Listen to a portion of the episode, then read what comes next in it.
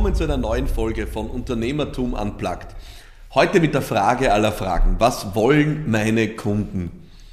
In der traditionellen Betriebswirtschaftslehre ist diese Frage recht rasch beantwortet. Du nutzt Marktforschung, um den Bedarf deiner Zielgruppe zu erfahren und für diesen Bedarf entwickelst du dann ein Produkt, ein Angebot oder eine Dienstleistung, die du dann wieder deiner entsprechenden Zielgruppe anbietest. Dieser Ansatz hat aus meiner Sicht einen entscheidenden Haken. Menschen wissen nicht, was sie wollen. Oder präzise formuliert, Menschen wissen nicht, was sie brauchen.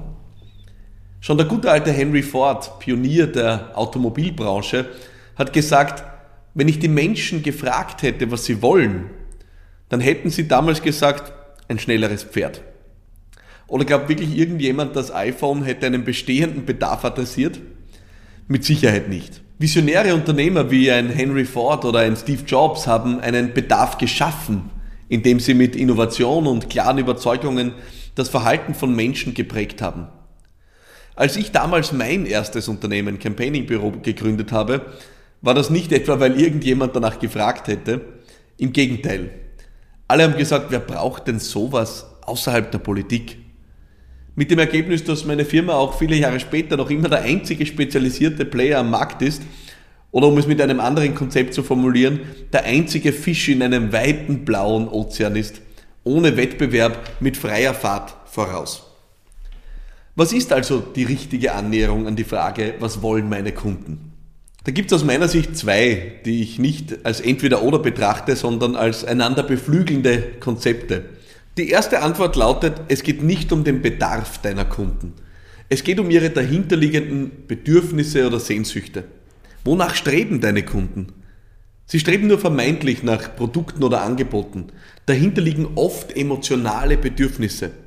Im Fall meiner Kunden etwa die Sehnsucht, Großes bewegen zu wollen, erfolgreich zu sein und was in die Gänge zu kriegen. Oder woanders ist es die Sehnsucht nach Sicherheit oder nach Abenteuer. Es ist an dir, den für deine Kunden besten, wirkungsvollsten und nutzenstiftendsten Weg zu finden und manchmal kennst du diesen Weg bereits, weil du Erfahrung in deinem Geschäft hast. Manchmal wirst du ihn ausprobieren und wieder ein anderes Mal wirst du ihn mit dem Feedback deiner Kunden perfektionieren. Ich selbst habe über 15 Jahre Organisationen und Unternehmen beraten und meistens kommen Kunden mit einem ganz konkreten Bedarf. Das ist nicht nur in der Beratung so. Sie wissen, was sie brauchen oder Sie glauben zu wissen, was sie brauchen. So wie du weißt, dass du ein Aspirin brauchst, wenn du Kopfweh hast.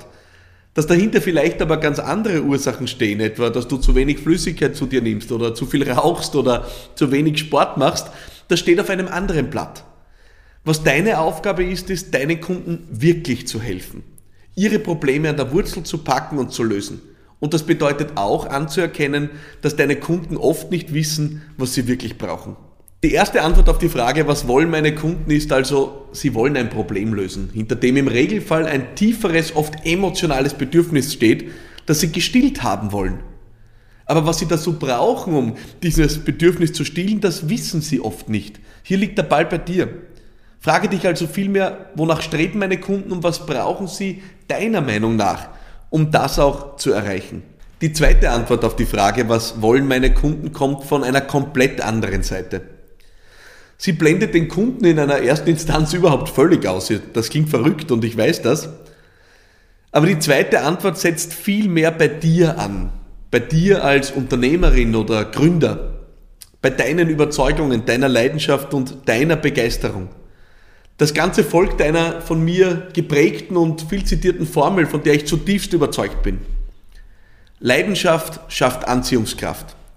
Anziehungskraft schafft Anhängerschaft und aus Anhängerschaft wird Kundschaft, weil Menschen, die glauben, woran du glaubst, sind auch bereit von dir zu kaufen.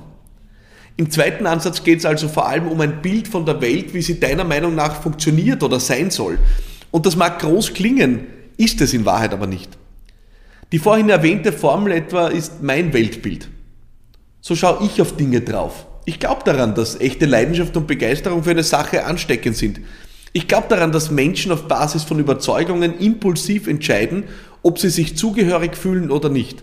Und dass diese Zugehörigkeit auch das Bedürfnis auslöst, etwas zu tun, zu kaufen oder zu bewirken. Aus dieser Überzeugung leite ich mein gesamtes Tun ab. Darum macht meine Firma Campaigning auf eine bestimmte Art und Weise und nicht anders. Darum trage ich meine Überzeugungen mit diesem Podcast nach außen und behalte sie nicht für mich. Und darum sind Menschen, Unternehmen und Organisationen auch bereit, für meine Leistungen ja auch Geld zu bezahlen. Die zweite Antwort dreht sich also ganz und gar darum, auf Basis gemeinsamer Überzeugungen und Leidenschaften einen Pull-Effekt zu erzeugen.